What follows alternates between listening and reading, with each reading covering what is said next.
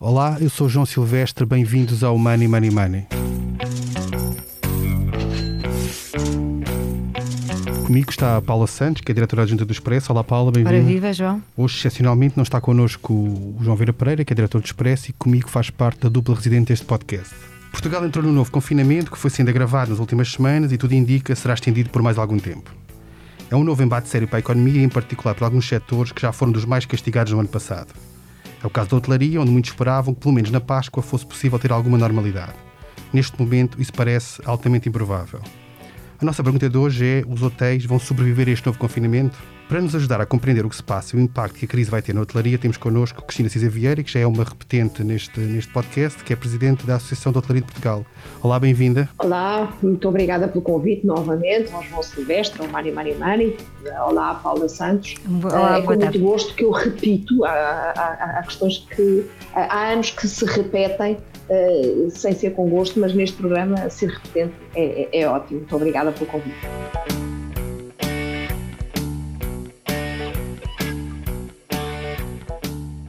Nós sabemos que a Páscoa é um período muito importante para o turismo e como ajuda a equilibrar as contas antes da chegada do verão, que é, por natureza, o período de excelência do negócio. As perspectivas neste momento não são boas e parece que, a evoluir a situação como, como se prevê, a própria Páscoa está em risco e muitos negócios talvez não sobrevivam até ao verão. Eu, eu começava por aqui para perguntar a Cristina Cisa Vieira se este início de 2021, depois do ano duro que foi 2020, não está a ser aquilo que se esperava há uns meses. Se é, um, se é uma grande surpresa negativa aquilo que nós estamos a viver agora. É isso mesmo, João, é uma grande surpresa negativa, não, não, não vamos fugir a isso. Uh, já sabíamos que a retoma ia ser muito lenta, nós, aliás, distinguimos bem retoma e recuperação. Uh, já sabemos, já sabíamos no final de 2020 que recuperação, uh, lá está, aos níveis de 2019, só para 2024 2023, 2024 é que poderíamos falar em recuperação, mas o início da retoma teria, estava previsto para a Páscoa. Isto se de facto uh, não tivéssemos tido esta, este volte-face tão abrupto que apanhou todos de surpresa, toda a Europa, todos os dirigentes, toda a classe empresarial e esta de facto, este primeiro trimestre, já estamos a perceber que vai ser complicadíssimo e, portanto, a Páscoa, que era esse início da retoma uma folga grande para todos nós, inclusive é pela questão, eh, como sabemos também, das férias escolares, que já não vão acontecer, eh, significa que vamos eh, ter que adiar esta retoma. Não vai acontecer no primeiro trimestre, não vai ter um sinal de esperança na Páscoa e, de facto, são expectativas muito tristes e muito negativas para o nosso negócio. Em termos de consequências mais concretas, o que é que nós estamos a falar? Mais despedimentos, hotéis que já não vão reabrir, falências? O que é que tem alguma ordem de grandeza do qual é o impacto deste, deste novo confinamento? Ora bem, eh, é mais um não vão abrir, não é? Ou seja, eh, nós já tínhamos no último inquérito que a Associação de Hotelaria de Portugal tinha feito, em dezembro, eh, já tínhamos previsto que, por exemplo, na altura, em dezembro, já em Lisboa, 93% da hotelaria já se encontrava encerrada uh, e que o parque hoteleiro nos, nos, primeiros meses do ano iria estar uh, com menos de 72% dos quartos disponíveis. Isto num inquérito que foi feito uh, em novembro, dezembro, logo ali no início de dezembro, portanto, antes do Natal, antes da, desta hecatombe que se abateu sobre nós. Portanto, neste momento, o que nós sabemos é que aqueles que estimavam abrir no primeiro trimestre não o vão fazer e, portanto, vamos ter nestes próximos meses 80% a 90% da, da, da hotelaria encerrada. Uh, no entanto, eles previam, lá está, que o tempo médio de encerramento fosse uh, estes quatro meses e, picos, reabririam em, em março, uh, havia destinos como os Açores e o Algarve, os Açores estimavam sete meses de encerramento, o Algarve cinco meses, a região centro que estimava um período mais reduzido, ainda assim superior a três meses, havia realmente assimetrias a nível, de, de, de a nível da, das reaberturas.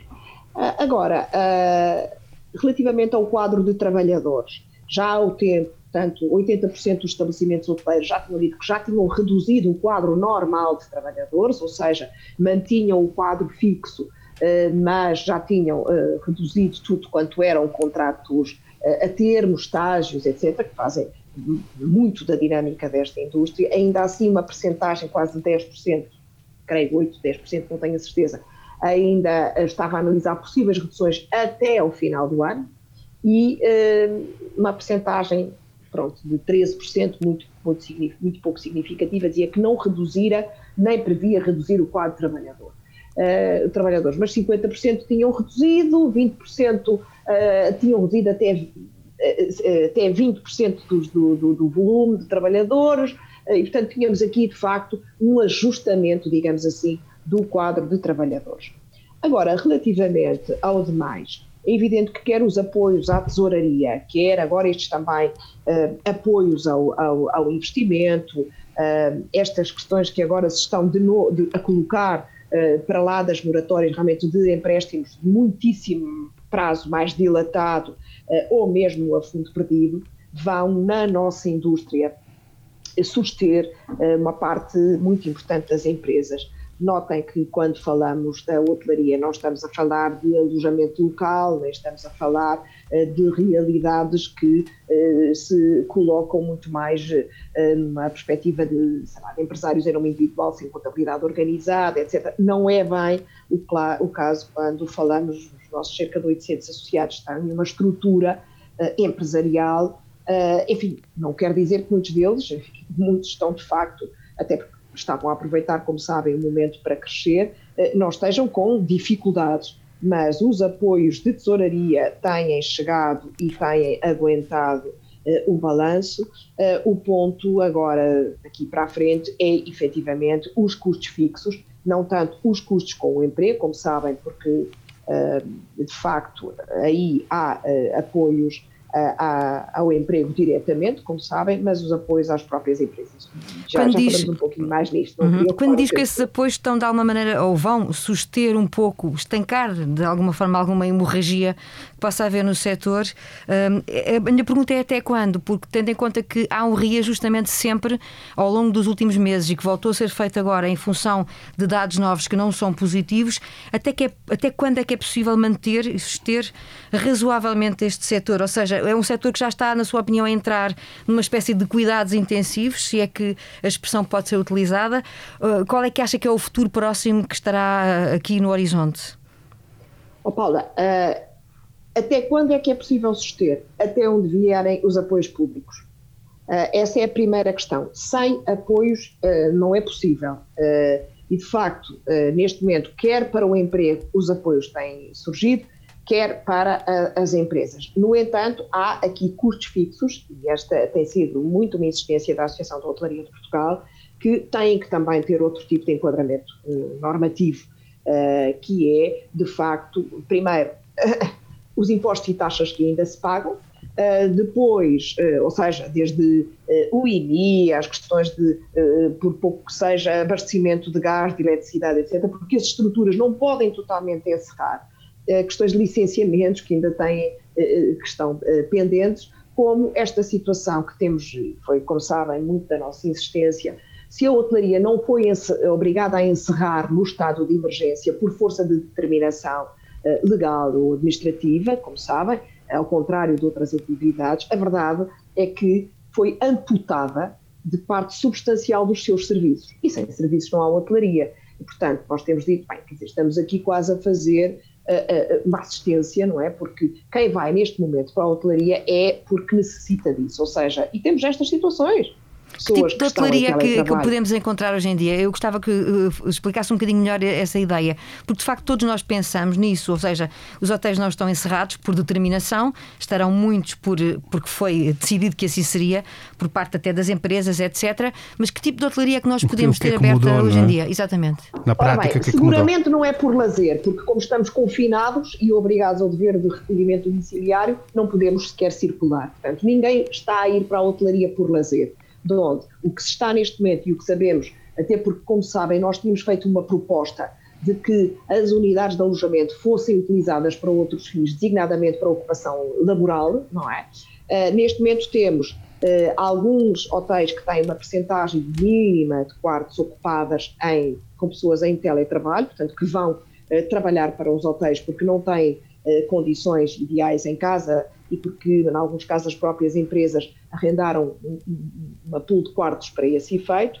Uh, temos pessoas que têm situações banais, obras em casa, por exemplo, e que já estavam programadas e que estão uh, neste momento em, uh, em hotéis, situações ainda que limitadas pessoas que estão em, lá está, profissionais de saúde que também estão nestas circunstâncias de utilizarem os, uh, os hotéis, poucos neste momento, porque por cima, ainda por cima estão esgotadíssimos e estão, em alguns, a fazer turnos, como sabem, já ouvimos falar de turnos até de 60 horas, uma coisa impressionante. Mas, uh, no fundo, são situações de necessidade. Uh, entre teletrabalho, situações de impossibilidade de estarem em casa neste momento, são de facto situações de necessidade, não estão na hotelaria por lazer. E, portanto, aqueles poucos que estão abertos uh, respondem um bocadinho a isto. Olha, na semana passada, como sabem, tivemos uma reunião uh, a nível de, com os comissários europeus e também estiveram alojados em hotéis, em, em, em, num hotel em Portugal. Portanto, há circunstâncias uh, em que, efetivamente, os hotéis estão ao serviço. Agora, como digo, amputados, por exemplo, esta circunstância do pequeno almoço que nos pareceu um pouco absurda, não é? Porque não pode ser servido, não, não é? pode ser servido o pequeno almoço aos pouquíssimos hóspedes que existem na hotelaria, sendo um custo adicional. E, portanto, o que nós temos, era por isso que voltando atrás, os, um dos custos fixos é, de facto, a TSU com, com os trabalhadores, que, como sabem, no caso de uh, layoff simplificado, ou seja, nas atividades cujo encerramento foi determinado por ordem legal administrativa no âmbito do estado de emergência, há a isenção do pagamento da, da TSU ou uma redução substancial no caso das grandes empresas. Ora, nestas empresas, ou nestas atividades, ou nestes setores em que o encerramento não foi administrativamente determinado, pelo menos a parte dos trabalhadores, que obviamente bares, restaurantes, spas, piscinas, ginásios, estão encerrados por ordem administrativa, é evidente que estes trabalhadores deveriam aceder ao layoff simplificado, que é uma via muito, verde muito mais simplificada, e em que deveria haver, obviamente, isenção da TSU por parte dos, dos empregadores. Portanto, esta situação de custos fixos que ainda temos que suportar, voltando à pergunta que a Paula Santos tinha feito, é até quando é que aguentamos isto?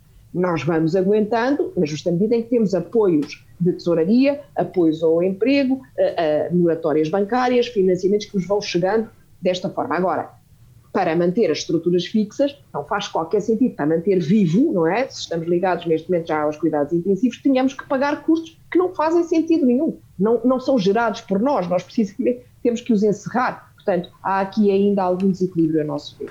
Uh, Paula Santos, Uh, nós sabemos como é difícil neste contexto gerir qualquer empresa, seja um hotel, seja qualquer outra, num contexto de altíssima incerteza, de uma pandemia que tem altos e baixos, mas aquilo que se percebe é que houve uma série de avanços e recuos do, do governo nas últimas semanas, confinou mais, depois confinou menos, depois abriu no Natal, depois voltou a fechar, foi fechando em várias, em várias fases. Tu achas que isto também complicou a vida aos empresários em termos de de percepção do que vai ser o seu futuro mais imediato e como é que poderão planear a sua, a sua atividade? Acho, acho, e, e que se formos até à, à, altura do Natal, se calhar começa aí algum tipo de explicação para depois eh, estes acertos todos que tiveram que ser feitos, porque não vale a pena estarmos aqui a, a discutir eh, muito mais sobre se devíamos ou não ter feito uma determinada maneira. Eu penso que já toda a gente concluiu que se voltássemos atrás agora, eu acredito que as medidas que as decisões que foram tomadas, nomeadamente maior abertura no Natal, provavelmente poderiam ter Embora sido na altura outras. houvesse um grande consenso político dos vários partidos. Faltou, na minha opinião, coragem política a, a todos os intervenientes, incluindo lá está os partidos, mas incluindo também o Presidente da República e o Governo, que é quem decide em última instância, porque todos nós podemos ter uma opinião e somos responsáveis por ela, mas depois há um decisor final uh, que é o Governo. Na altura, uh, toda a gente achou, a classe política globalmente falando, e provavelmente a opinião pública até concordaria com isso, que o Natal devia merecer uma exceção uh, cujo preço se paga um pouco mais à frente e nós estamos a pagar esse preço. Se calhar isso não explica tudo o que está a acontecer agora, mas a verdade é que eu acredito que se voltássemos atrás, pelo menos não faríamos da mesma maneira para prevenir prevenir, pelo menos esse lado não, não ficaria a descoberto. Ora, lá está, voltando à tua pergunta, acredito também que em função disso depois é preciso, porque olhamos para os números e, e, e de facto há aqui recordes que são batidos todos os dias, infelizmente para todos nós, do ponto de vista da, da, da saúde, que nos fazem pensar duas e três vezes sobre aquilo que todos nós podemos ainda fazer, não é? Uh, e sobre as decisões que estão a ser tomadas e que deixam uma incerteza geral a todos nós enquanto cidadãos, e é claro que no mundo empresarial essa incerteza traduz-se em problemas porque há um planeamento que não pode ser executado. E a partir do momento em que isso acontece, naturalmente que andamos um bocadinho aqui, aquilo que sentimos nas últimas semanas, sobretudo nas últimas duas semanas, é que há uma espécie de uh, gestão de, de, cuidados, a ver se é desta maneira ou daquela. É, há algum experimentalismo, se permites, um, com, obviamente bem intencionado, com, com ideias de chegar a algum lugar e devemos lá chegar, mas que nesta altura acabou por nos fazer vacilar muito mais do que devia.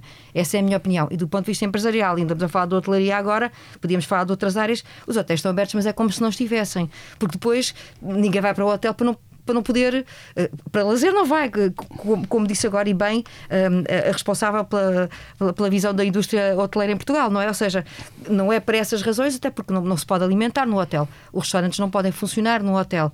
Portanto, o hotel está a servir uh, uh, esporadicamente algumas circunstâncias e não mais do que isso.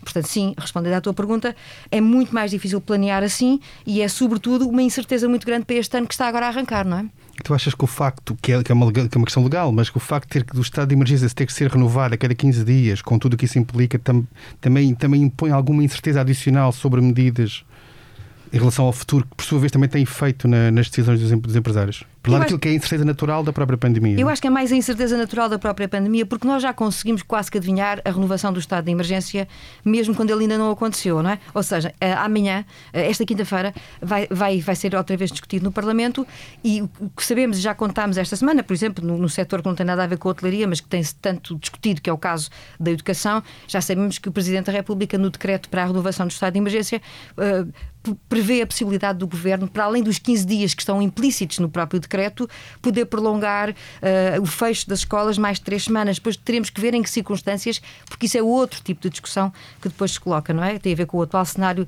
das escolas. Mas, ou seja, nós até já conseguimos prever com alguma distância, em função dos números e das declarações políticas que vão sendo feitas, o que é que vai acontecer a duas a três semanas. O problema aqui é que é, é mais difícil prever para lá disso e não depende só do estado de emergência, é verdade, mas depende aqui de uma situação que nós não estamos a conseguir controlar e para a qual até já estamos a pedir ajuda internacional e bem, na minha opinião, porque, porque se, se não conseguimos controlar, é, é preciso dizer isso e é preciso trazer para Portugal todos os meios que nos permitam chegar um pouco mais longe e melhor do que aquilo que estamos a fazer nesta altura, mas a incerteza é grande e, e, e também não é fácil fazer esta gestão. Atenção, esta, esta é uma situação que nós nunca passamos é, é, e em função de uma situação completamente inesperada, a, a reação também é natural que, que, vá sendo hesitante, mas não pode ser hesitante ó, semana para semana. E é isso que eu acho que pode introduzir aqui um maior fator ainda de incerteza. Uhum. Cristina Císia Vieira, olhando, olhando para a frente, tendo em conta todas estas limitações, desta incerteza que nós enfrentamos atualmente, qual é a perspectiva que tem para os próximos meses? Ou seja, o que é que espera que seja o próximo verão, em termos de hotelaria? Ora bem, vamos lá ver. Eu primeiro queria só acentuar um bocadinho o que a Paula dizia. Isto é um bocadinho o para-arranca, uh, parecendo que uh, a Paula dizia, bem, nós já estamos à espera que o estado de emergência se renove uh, e tem havido um agravamento das restrições. Uh, e uh, o que eu digo é que, apesar do, do negócio hoteleiro ser bastante flexível, flexível na gestão, por exemplo, na sexta-feira uh, passada, no dia 22, uma das alterações que saiu ad hoc diz respeito, por exemplo, à proibição do, da formação profissional. Ora, para vocês terem uma ideia, uma das situações que estava a acontecer na hotelaria, porque a hotelaria é realmente muito rica e versátil, e como sabem, uma parte muitíssimo importante das nossas receitas não vem da receita do alojamento já não era assim e, e, e continuamos a diversificar, não é? Daí, por exemplo, lá está, nós queremos muito uh, para o futuro estes mix use, para não haver zonas inertes, zonas mortas. Uma parte importante, por exemplo, vinha da formação, de, uh, do arrendamento de salas para formação. Sexta-feira isto foi proibido.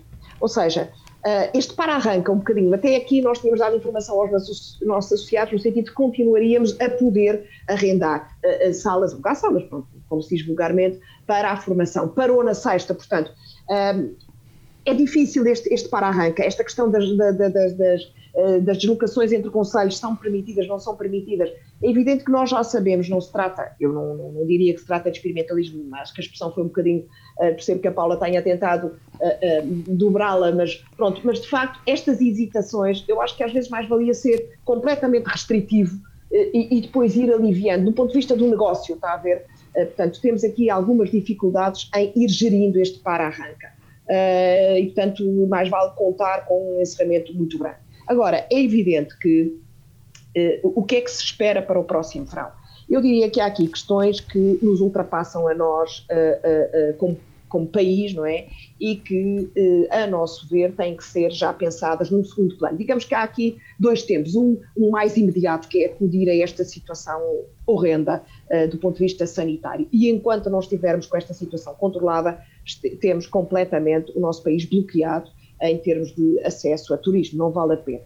Sabemos também que uma das tendências deste ano que aí vem é que o turismo vai acontecer muito mais a nível uh, local e regional. Não vamos ter movimentos internacionais por aí além. Também já sabemos que a questão da vacinação e dos grupos, provavelmente os grupos que primeiro são vacinados, como já sabemos, os mais de 80 e as pessoas com doença crónica e os doentes uh, e os, desculpa, os profissionais de saúde também não são aqueles que mais viajam. Portanto, há um bocadinho este staycation e o que vai acontecer este verão vai ser um bocado, a nosso ver, novamente, muito virado para uh, o, o, turismo uh, interno, não é? E há situações que eu acho que temos que, que num, num, começar neste momento a prevenir. Uh, já que temos a presidência da, da, União Europeia, já que Portugal tem, na pessoa do, do, Presidente do Turismo Portugal, a presidência do European Travel Commission, onde estão a, a, União Europeia alargada. É de facto esta questão da aviação, é o problema central. Questão de testes, não testes, questão de quarentenas, não quarentenas, passaporte sanitário, com que regras, e portanto temos que lutar para ter aqui alguma uniformização de padrões eh, de, de, de, de comportamento, digamos assim, eh, para que o turismo possa de facto não encontrar barreiras eh, que, que não sejam comuns dentro da Europa.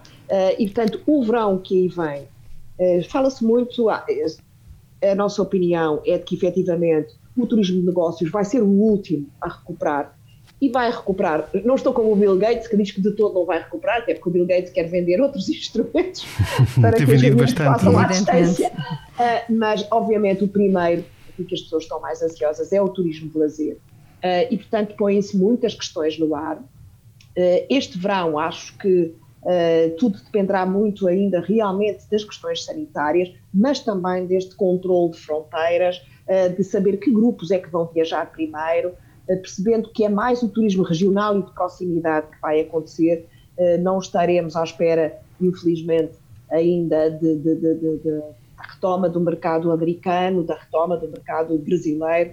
Acho que vamos ter ainda muitas incógnitas uh, neste, neste ano. Sabemos que há tendências que vão permanecer, da sustentabilidade, da personalização, de uma experiência uh, mais económica, digamos assim, mais virada de facto uh, para outro tipo de skills, que nos convocam outros tipos de skills na hospitalidade. As gerações que vão viajar são mais as gerações X e Y. Temos aqui algumas tendências, não apenas para 2021, mas para o futuro. Mas para este verão, eu acho que ainda vamos ter, no segundo semestre, uma grande Uh, preocupação com, com, com, as questões sanitárias e com um turismo de proximidade, local, regional, vá à Espanha, eh, eventualmente chegando ali à França, etc. Mas eh, temos que ver eh, não apenas o hoje, mas o amanhã da indústria hoteleira trabalhado um bocado a nível comunitário. Falando do turismo de forma mais geral, sem ser apenas localizado nos hotéis, como estamos aqui a conversar, eu lembro que no ano passado a Organização Mundial de Turismo previa para, para o próprio ano de 2020 uma espécie de regresso aos números de 1990, ou seja, eh, uma, um, um, regresso ao passado a números que já não se viam há muitos anos. Eh, eu não sei se as contas já estarão fechadas nesta altura, eu não as tenho eh, neste momento. Eu queria saber se, se, do ponto de vista do nosso setor da hotelaria, se consegue fazer alguma estimativa com base naquilo que aconteceu ano passado das perdas.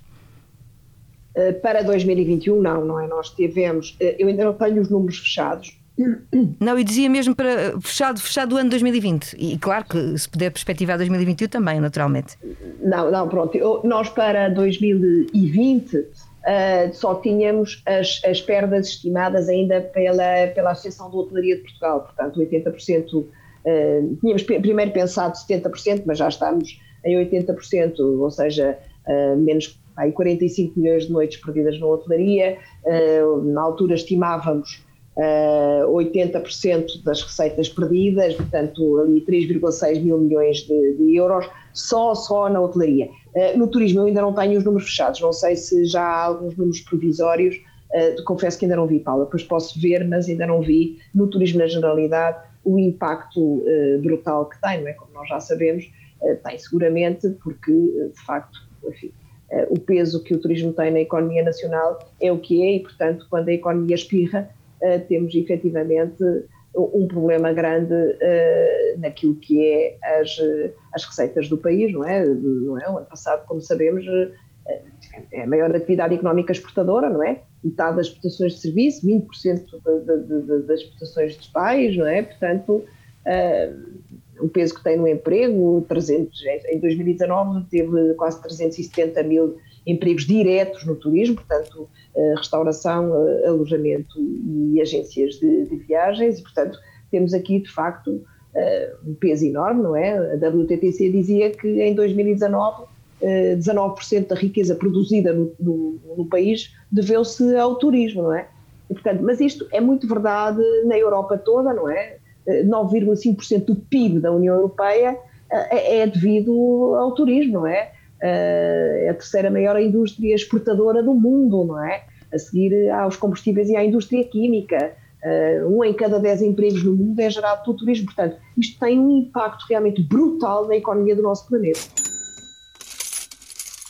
Seguimos já para a nossa rúbrica final, os tempos está a chegar ao fim, ao fim deste episódio.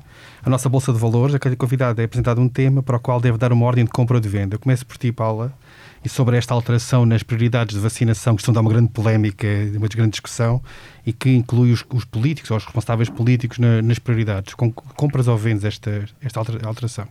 É um compro, mas. Uh, e o mas tem a ver com duas coisas. Primeiro, eu não conheço exatamente o que é que está em cima da mesa. Há, uh, creio que já há uma proposta que chegou ao Parlamento que eu não conheço, portanto é preciso ter isso em linha de conta e, e tenho que conhecer melhor para poder uh, analisar. Daquilo que eu sei, que tem a ver com o que nós temos vindo a escrever, com base em reações políticas, atenção, uh, portanto é uma reação de uma reação, aparentemente a proposta terá causado alguma estranheza na classe política, nomeadamente dos deputados, por incluir, segundo os próprios, um leque demasiado alargado de figuras Há já políticas. A recusar a vacinação. Não? É? Sim, e isso às vezes também pode ser uma reação extemporânea, uh, dizendo eu, eu, e até é natural, porque entre nós que somos mais jovens e uma pessoa com mais idade, achamos sempre que essa pessoa que se tiver problemas e, e se for mais velha deverá ser prioritária. Isso faz parte da nossa natureza, isso é tudo compreensível. Agora, a questão em si de, de, haver aqui uma priorização da classe política, eu penso que, em algum contexto, faz sentido, porque temos que, que, avaliar que a exposição de um Primeiro-Ministro, do Presidente da República, de decisores políticos, de membros do Governo, de uh, Presidentes de Câmara já não tenho bem a certeza, daí eu ter que olhar melhor para aquilo que está em cima da mesa. Para aquilo que já houve alguns que já, já, já se anteciparam essa alteração e já pois, foram mas vacinados. isso foi completamente errado, na minha opinião. Portanto, isso para mim merece logo o um sinal negativo, porque anteciparam-se sem qualquer tipo de critério. Isso, é, isso, é, isso dava direito aqui a outra conversa, não é? Portanto, a proposta, a ideia em si, eu penso que é de estudar e é de analisar e admito que devam ser incluídos, sim. Temos que analisar que cargos é que lá estão. E, e, nós precisamos de saber exatamente aquilo que está em cima da mesa para perceber se, se os deputados têm razão, aqueles que já falaram, e se não será de facto um leque demasiado alargado. Porque uma coisa é, nós temos que definir como prioritários alguns políticos em função da função de, do próprio cargo que desempenham e isso pode ser compreensível, mas também não podemos passar a imagem de que, de repente, por pertencer à classe política, toda a gente ou muita gente tem direito, uh, mais direito do que o resto da população. E é preciso fazer um equilíbrio uh, entre esses valores. Portanto, eu compro, mas. Muito bem. A Cristina Cisa Vieira, o Presidente da Câmara de Lisboa e a Câmara de Lisboa anunciaram esta semana um reforço dos apoios a fundo perdido às empresas que vão ter um acréscimo de orçamento de, de 35 milhões de euros e que, e que, no fundo, vão ajudar as empresas que tiveram quebras de faturação mais, mais relevantes. Compra ou vende estes apoios que a Câmara de Lisboa está a dar às empresas? Digamos que uh, gostava de conhecer melhor uh, esse pacote, uh, porque até ao presente a Câmara Municipal de Lisboa, além de não ter atendido a outras muito legítimas preocupações da Associação de Hotelaria de Lisboa, eh, de Portugal, não tem de facto chegado às empresas hoteleiras, apenas às, eh, à restauração e ao eh, alojamento local. Falo, por exemplo, na questão das rendas em prédios da própria Câmara Municipal de Lisboa ou da ATL. Portanto, à partida parece muito positivo, nós há muito tínhamos proposto várias medidas consentâneas com isto, não esquecendo que a, hotelaria é que recolheu as taxas turísticas que ao longo dos anos um, vêm um, sendo uh, financiando uma parte importante do investimento em turismo, é certo, em Lisboa, portanto era a altura de haver esse retorno. Portanto, compro e espero que seja alargado, digamos assim, uh, não apenas uh, àquelas que são as, as, as pequenas empresas e, às, uh, e a certas atividades, mas também à hotelaria. Muito obrigado a ambas. Foi o 55 episódio do Money Money Money. A edição esteve a cargo de Ruben Tiago Pereira. Não se esqueça, envie-nos questões e sugestões de temas para o e-mail economia.express.empresa.pt. Até lá, tome muito bem conta da sua carteira e proteja-se o melhor que puder. Money,